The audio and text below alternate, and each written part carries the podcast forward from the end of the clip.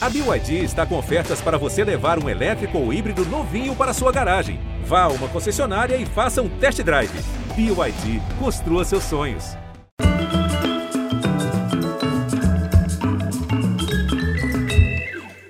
Salve, bem-vindos! Ele não tinha 20 anos quando subiu ao palco no primeiro show dos Titãs em outubro de 1982.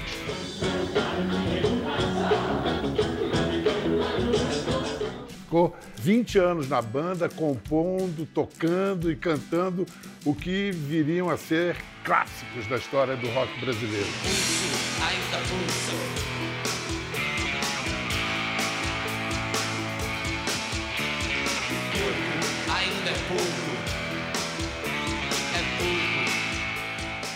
É. Não é meio de espantar que agora já faça 20 anos que ele saiu dos Titãs para fazer carreira solo.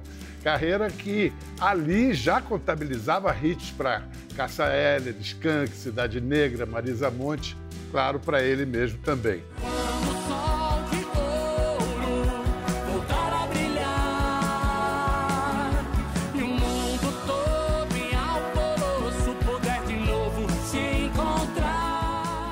O momento de definição desse processo foi esse disco aqui. Para quando o arco-íris encontrar o pote de ouro, lançado como CD em agosto do ano 2000 e que está sendo relançado agora, bonitão, olha lá, pela primeira vez em vinil, remixado, remasterizado, com acabamento de luxo e status de classe, status de clássico que é. Então, para celebrar esse ponto de virada de carreira, mais uma do seu autor, o álbum se desdobra numa série de eventos, uma mini turnê, um documentário e até uma plataforma no metaverso para aproximar artista e fãs. Então vamos conversar sobre a arte de olhar para o passado e enxergar o futuro, falar sobre 40 anos de carreira e sobre o pote de ouro que ele encontrou no ano 2000, Nando Reis.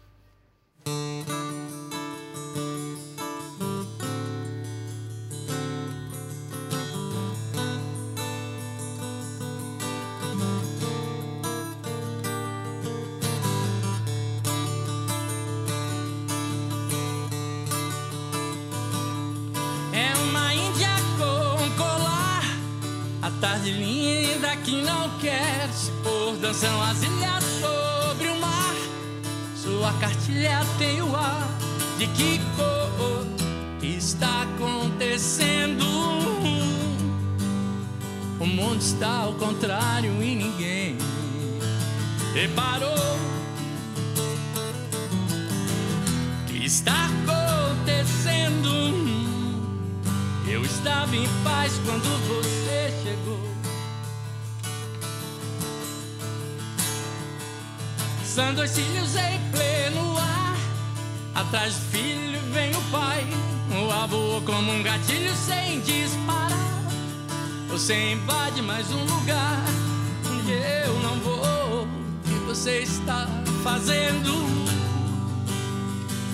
Milhões de vasos sem nenhuma flor. Oh, oh, oh, oh, o que você está fazendo? Uh, uh. Ele cai imenso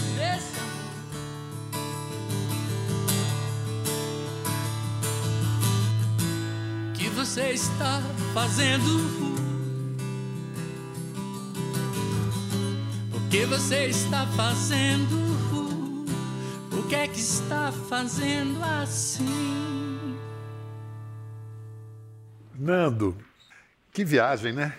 É, isso é uma viagem. Os artistas costumam dizer, quando falam de discos antigos, de obras antigas, que imediatamente vem um monte de pop-ups assim do que você era, de quem você era, do que, que você estava passando. Isso foi um disco que eu gravei em Seattle no ano 2000. Esse é o meu segundo disco solo, que eu lancei agora pela primeira vez em LP, porque naquela época só se lançava em CD. Eu te quero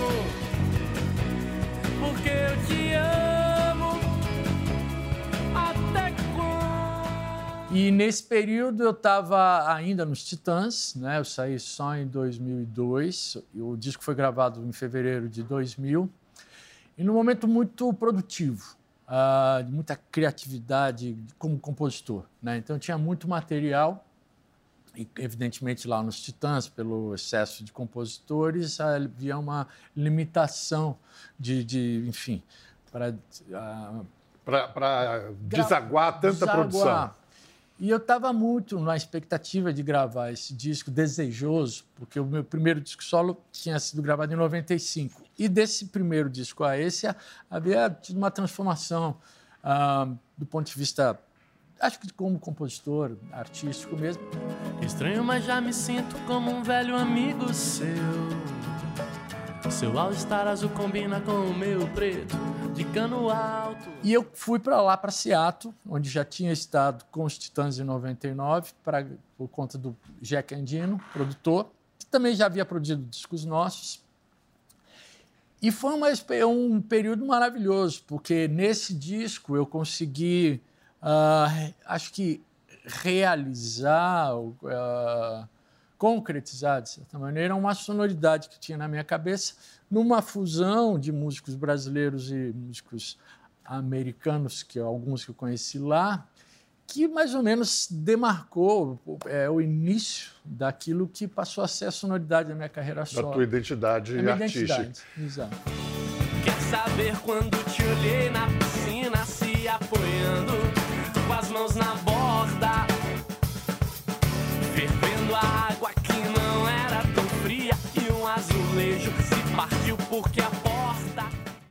Porque você já já estava estourado como autor, por exemplo, naquele momento o Segundo Sol da Caça Heller era a, a música mais é. tocada. Você não tinha uma aflição assim de de não se autoplagiar?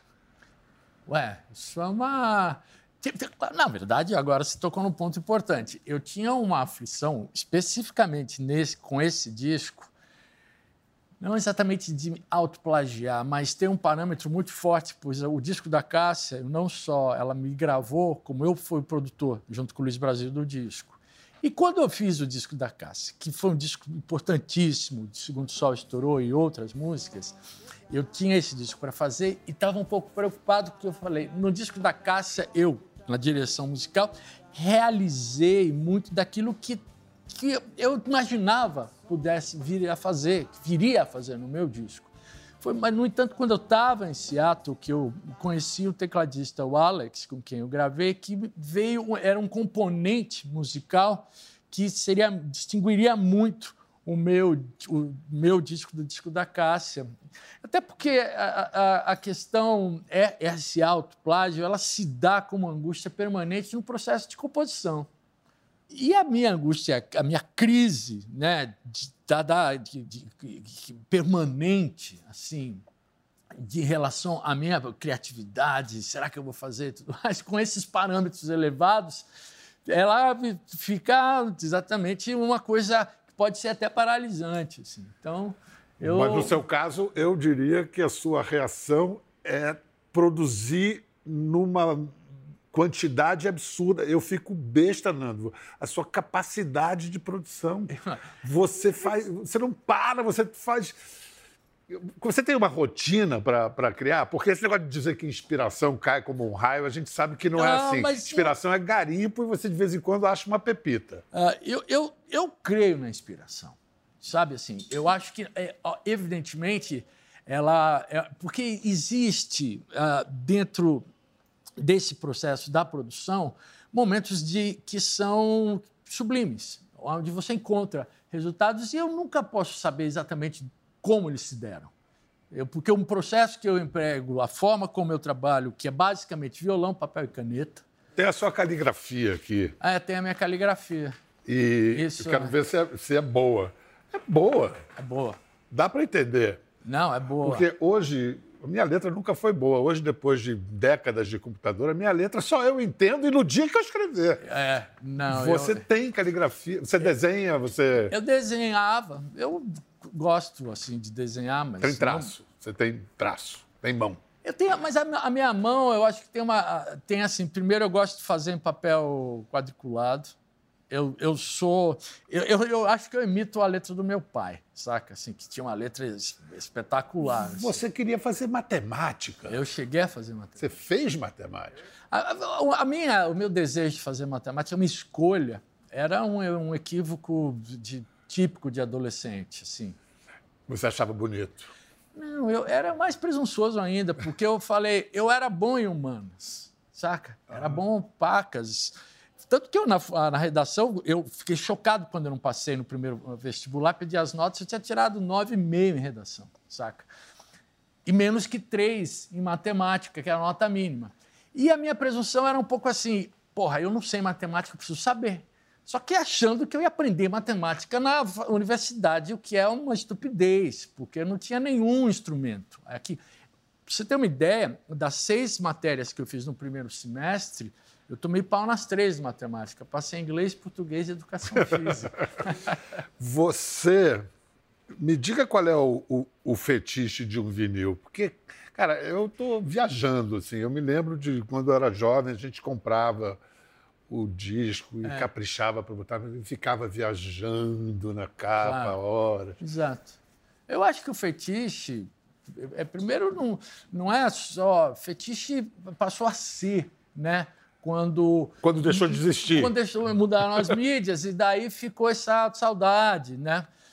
Para mim, tem inúmeros aspectos. É o, o álbum, é o disco, né? uhum. que hoje é vinil, era para mim era disco, o LP e é. tal. É uma experiência multissensorial, saca? Que visual, uh, evidentemente sonora, né, fundamentalmente. Além de ter um negócio que eu acho que a era digital uh, deu, né, uh, um impulso para uma rota meio que irreversível, de, de ouvir as músicas assim o skip, sabe assim? A, a, historinha do disco se perdeu. A história do disco se perde e eu ainda penso. Você na minha pensa como um filme, sou, um roteirinho? Essa ideia da história parece que é uma coisa linear, que tem uma história, o personagem. Não, eu acho que quando eu falo história, é assim. As músicas, quando a ordem delas ouvidas em sequência, emprestam significados umas para as outras, por contraste, por distinção. Vamos lá, pegar Expresso 2222 do Gil. É uma obra-prima, um disco assim impecável. A, a, primeira música é Pipoca Moderna, depois Beck em Bahia, depois vai para o Canto da Ema. É, se você pegar esse fragmento, assim, eu acho que as, eu amo as músicas e claro que eu posso ouvi-las individualmente e fiz isso inúmeras vezes. Mas a, a, ordem que vem, começa a pipoca moderna, daí entra Beck em Bahia, que é um rock, depois vai para a música do Jackson do Pandeiro, com aquela coisa maluca. Um desperdício não ouvir as três de uma vez. Né? Não, né? a, as sensações e a Entendi. riqueza, elas não, não aparecem em, se. Até hoje eu tenho isso com algumas músicas. Quando acaba, eu fico esperando é, começar a próxima, dos Beatles toda hora. Pode crer. Olha só, esse, o relançamento desse álbum, para quando o Arco-Íris encontrar o pote de ouro, deu origem a. Enfim, esse cara é, é meio um vulcão, uma série de desdobramentos. Primeiro teve a, a mini turnê é. e com a banda que gravou o álbum Isso. 22 anos atrás. Walter Vilaça e Fernando Nunes, que tocavam com a Cássia, o ex-baterista do Screaming Trees, Barrett Martin, e o ex-guitarrista do R.A.M., Peter Buck. Banda meio brasileira, meio americana. Mas, cara, consegui juntar esse é. timaço de novo. Que, que, como é que você fez isso? Foi uma coincidência. Foi incrível. coincidência? Vou te dizer mesmo, porque o Barrett, que é meu amigo, desde conheci, conheci nesse disco, uh, que é baterista, multi-instrumentista, produziu discos meus e tal, tá, vinha para o Brasil fazer um documentário, como veio. Fazer né? outra coisa. Um docu é, um outro uhum. documentário que ele teve no Peru, ele e um amigo dele. Essa coincidência permitiu que, quando eu falei, pô, ele está aqui, os outros, o, além do Walter, o Fernando, o Alex, que é o tecladista, mora aqui no Brasil. O Peter veio com ele, Peter Buck. Daí eu falei, pô, então vamos fazer um show. E daí uh, fizemos cinco shows e coisas deliciosas, porque era um show que eu pude tocar o repertório na íntegra desse disco. Algumas músicas eu nunca havia tocado ao vivo. Eu nunca fiz isso de tocar um, um disco na íntegra, na ordem. E um disco que foi uma surpresa para mim, porque tocamos uh, rigorosamente com os mesmos arranjos. E 22 anos depois, eu, quando fui me debruçar, lembrar, tirar coisas que não estavam, eu me reconheci plenamente. Fiquei espantado com a, a atualidade dele, como ele Você se mex... comunica comigo. Você mexeu. É na, nas músicas? Você mexeu na, nas Nada. remixagens, essas coisas? Não, eu, o disco foi remixado. No disco, foi só remixagem? É, remixagem, para deixar claro, é um processo, digamos, técnico, uhum. de equilíbrio, timbragens e tudo mais. Não foi regravação. O disco é, é o mesmo, foi lançado, embora para aqueles que têm esse ouvido e tal, soe diferente. Mas é assim, daí fizemos essa turnê e com o Peter Buck, que no disco toca só em duas faixas, mas aqui tocou no show inteiro e foi delicioso, delicioso tocar em lugares pequenos e tal. Foi incrível. Agora, para falar do, do, da sua outra novidade aí, que é o metaverso, é. vamos entrar no metaverso. Ixi, não tem, vamos não entrar tem no metaverso. ideia do que seja esse, então, esse lance aí. Bem, tá meio frouxo. Tá bom. Eita! E aí, beleza? Como vai? Muito Tranquilo, prazer. Nando. Muito prazer. Cara, que ideia, hein? É incrível. Cara, então é isso. Aqui é o, o, o Nando Verso, onde Sim. tem a galeria de fotos, mas também há, há, um teatro onde a gente, por exemplo, passou documentários do o Cordas de Aço. Você é fez sobre... show já daqui do, do... E transmitiu um show, as pessoas assistiram o show que eu fiz em Porto Alegre. Esse show que eu mencionei é do, da turnê. Sei. E... Qual, é, qual é o lance, se você quiser, por exemplo, comprar o vinil? é aqui que você tem que comprar, você tem que entrar no Nando Verso, é isso? Basicamente é o seguinte, Pedro, isso aí é um negócio, é uma área de aproximação dos fãs, que podem pelas redes sociais entrar nessa wallet com seus tokens, né? Que compram são as o. NFT. Nando, que esses tokens se adquire assim, dando likes e tal. A gente vai ali sempre dando as, as, as fazendo as ações e uhum. divulgando. Daí com os NFTs você tem isso, vai em passagem de som, vai em é, esses encontros, ganha coisas e assistiu esse show, por exemplo. E o disco? O disco tem um, um NFT que foi uma essa é uma versão muito limitada né, desse, desse LP. Ah, tem amarelo, o, o, que a gente tem é azul, e daí tem um pôster autografado por todos os músicos, etc. Então ali ah, é, é, uma, para quem gosta do meu trabalho, aprecia e tal, é um universo onde muitas coisas bacanas podem, vão estar pô, acessíveis. Cara, vamos voltar para o Matrix original? Vamos, vamos. Eu, é. eu, eu... Esse, esse, Matrix aqui, ó. Pronto. Uh! Ah, o Matrix original é esse aqui. Vamos quebrar o código. Você sempre, sempre foi novidadeiro, não, né? Ou, não, ou... eu acho que há dentro de mim esses dois, dois aspectos.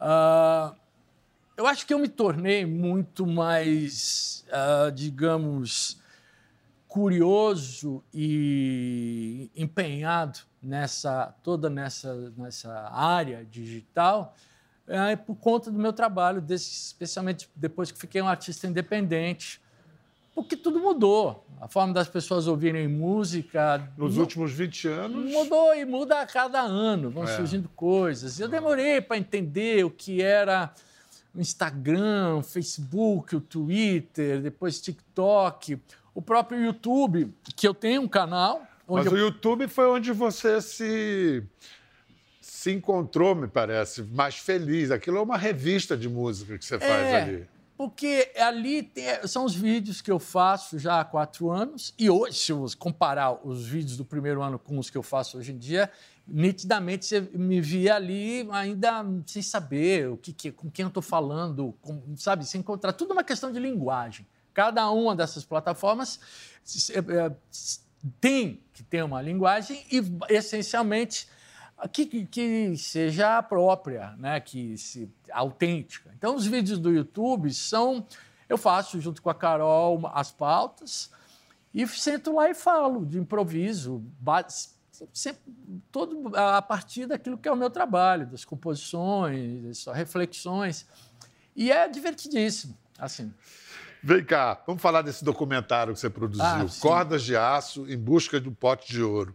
É sobre as gravações do, Isso, do, do do Para disco, Quando, né? é.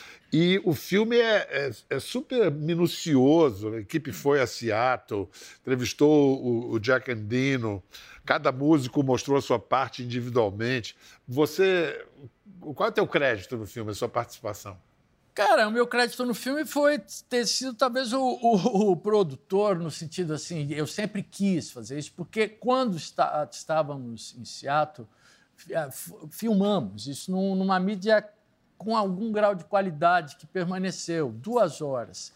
E eu sempre tive a vontade de fazer isso, de mostrar, porque eu, eu, eu sou encantado pelo processo de gravação, de criação. A a- a fazer um disco, ele é, ele é, é, por si só já um trabalho artístico, sabe? O que acontece na gravação.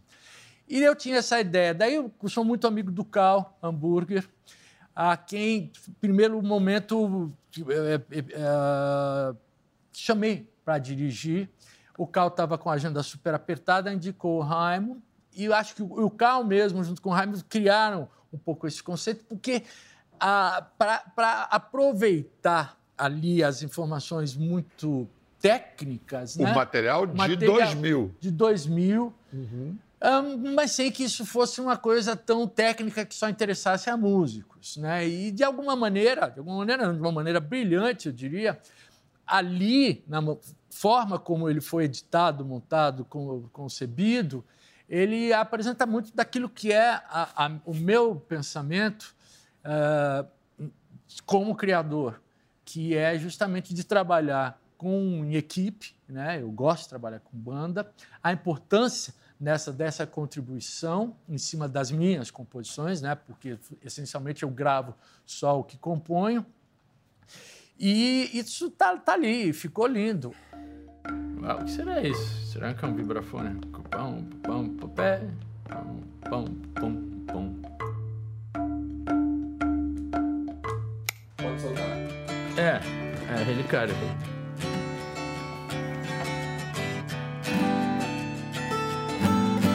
Relicario is probably my favorite song on the record. I just love the melody. I like that song. É uma índia com colar, a tarde linda que não quer se pôr. Dançam as ilhas sobre o mar. Sua cartilha tem o ar. Está acontecendo? O mundo está ao contrário e ninguém reparou. Então, fiquem atentos. Além das celebrações em torno da, da história do, do Nando, da história desse disco, de toda a trajetória eh, admirável dele, a gente tem umas novidades, inclusive algo inédito que vocês vão ouvir. Eh, Bom, antes de eu adiantar, vamos ficar aqui e vamos ouvir o Nando tocando uma música de Para Quando o Arco-Íris Encontrar o Pote de Ouro, uma música sobre amizade que ele fez com a amizade com a Cássia Eller, Exato. All Star.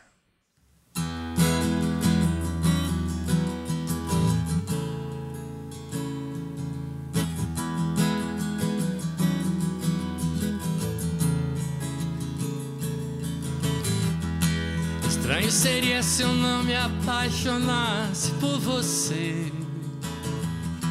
Sal viria doce para os novos lábios. Colombo procurou as Índias, mas a terra visto em você. O som que eu ouço são as gírias do seu vocabulário.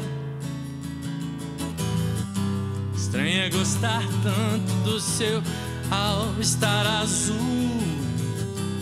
Estranho é pensar que o bairro das laranjeiras satisfeito sorri. Quando chego ali e entro no elevador, aperto o 12 que é o seu andar. Não vejo a hora de te encontrar e continuar aquela conversa que não terminamos ontem. Ficou pra hoje.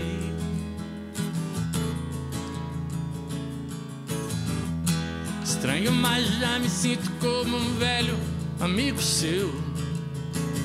Seu all-star azul combina com o meu preto de cano alto.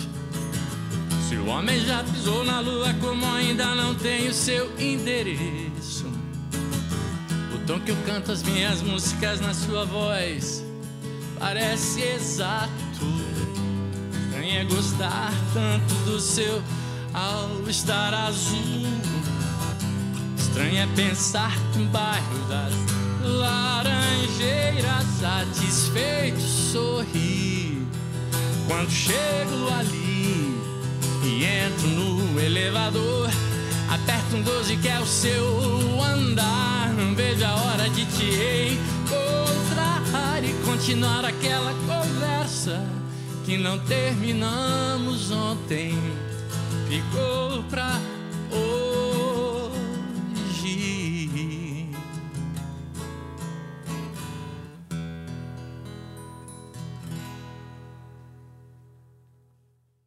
E você tem uma coisa que você compartilha com muita gente.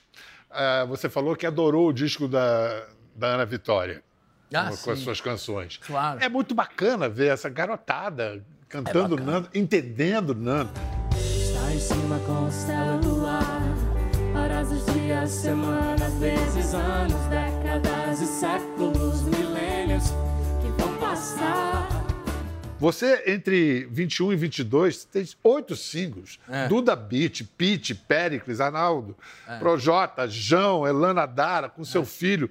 É, é muito, é muito bom esse negócio de não, não caber em si e bater uma bola com os outros. O Péricles, pra mim, cara, quem é o Péricles? Pericles é um, um cantor, um artista extraordinário. Como canta esse homem? E, e ele é todo mundo. É que assim, então Pericles é pagode, é samba, e põe ele naquele Por lugar. quê? É. E, claro, é o, aonde ele gosta, o que ele faz o que ele gosta, cada um faz o que ele gosta, ninguém tem a obrigação de ser eclético e mudar. No entanto, quando eu convidei para cantar, primeiro ele que fez o convite. Pra, ele gravou uma música minha, da Marise e do Brown, ah, na estrada, fez um arranjo e me convidou para cantar, o que eu fiquei extremamente honrado, um arranjo lindo e tal. E fiquei tão feliz que ah, falei, pô, agora eu quero fazer eu o convite. E ele cantou uma música que eu havia feito para o Paulo Miklos, o Paulo gravou, e eu fiz uma regravação, que é uma balada, é de uma área onde eu nunca tinha visto ele cantar. No brilho dos olhos,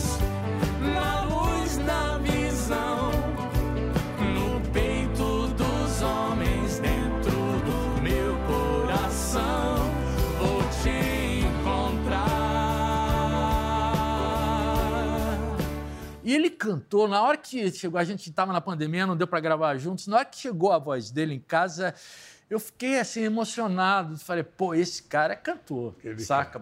Canto, falei, é o Soul Man, esse, eu fiquei pensando, imagine o Pericles gravar um disco de balada, saca, de funk, assim, com aquela voz, e o cara é, é maravilhoso. Nando, voltando aqui, ao, ao- vou dar Vamos mais um exemplo do seu furor criativo. Você está fazendo um novo disco depois de seis anos de É. sem um, uma- um- um disco de inéditas. Aproveitou a passagem do Barrett Martin Aham. e do Peter Buck. Entrou no estúdio para gravar duas músicas com eles. É. E você gravou quantas? Nove. Gravei nove. De onde você tirou essas sete? Cara, eu, eu assim, é, é- é- isso tinha a ver com a ideia do documentário. Ah, vamos fazer uma música, porque o documentário é um pouco do processo criativo, da, etc. E foi, fluiu, assim, achamos. O negócio de estúdio é uma coisa meio mágica. Todo mundo entra em estúdio querendo fazer o seu melhor disco tal, mas nem sempre acontece. Nem sempre. Aliás, são poucos os, os casos que a gente se dá conta depois, ou na verdade não, durante, sabe assim, eu sei quando tá rolando. E rolou a, a tal ponto, e eu tinha músicas, né, ali no meu guardadas e tal, algumas de fato esperando a hora, sabia que era pro meu disco. No entanto, a gente gravou tudo, eu falei, preciso mais. Daí comecei a vasculhar as coisas que eu tinha no meu arquivo e tal. E, tô, e- e isso me trouxe de novo o desejo de compor. Nando, já tem título esse disco novo? Tem. Título, eu, eu acho que é, provis- é provisório, porque o disco não saiu, mas eu creio, é A Estrela Misteriosa. Eu ia dizer que é um título. É, é título de livros de Tintim, É, exatamente, né? eu sou fã louco pelo Tintim. Eu sou tintinólogo. Eu também virei repórter por causa do Tintim. Pô, jura? É, claro. Uau, cara. Pô, Eu- O cara vivia aventuras pelo Não, mundo inteiro, meu, não eu- escreveu nunca uma matéria, ele só faz- vivia as aventuras. Exato, eu sou, eu tenho muita coisa. E você vai cantar Estrela Misteriosa pra gente. E eu adorei a, a- a letra quando diz que você vai para Júpiter e chega em Júpiter, escreve um cartão postal e tira uma Polaroid. É, sensacional. Exatamente. É, é, é, é assim que eu vivo. Cara, delícia, Nandão. É isso. isso, é isso, Cantar. Adorei também. Então vamos ver mais essa Polaroid do talento inesgotável de Nando Reis. Assim que eu chegar em Júpiter, mando notícias. Depois que tudo estiver pronto, vou te buscar. A lei que rege a casualidade deixa a verdade fictícia. Eu sei que nós seremos mais felizes em outros pontos cardeais. Assim que eu chegar em Júpiter, te escrevo.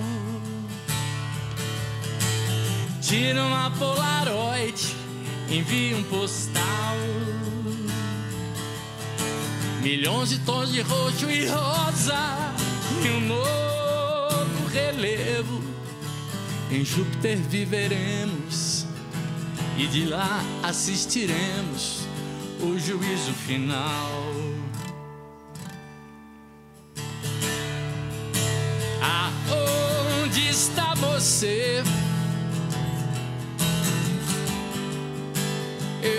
Quero te encontrar. Se tudo acontecer, venha logo, venha logo. Aonde está você? Venha me encontrar.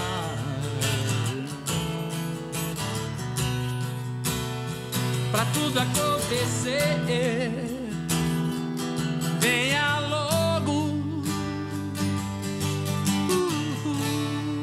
Quer ver mais? Entre no Globoplay.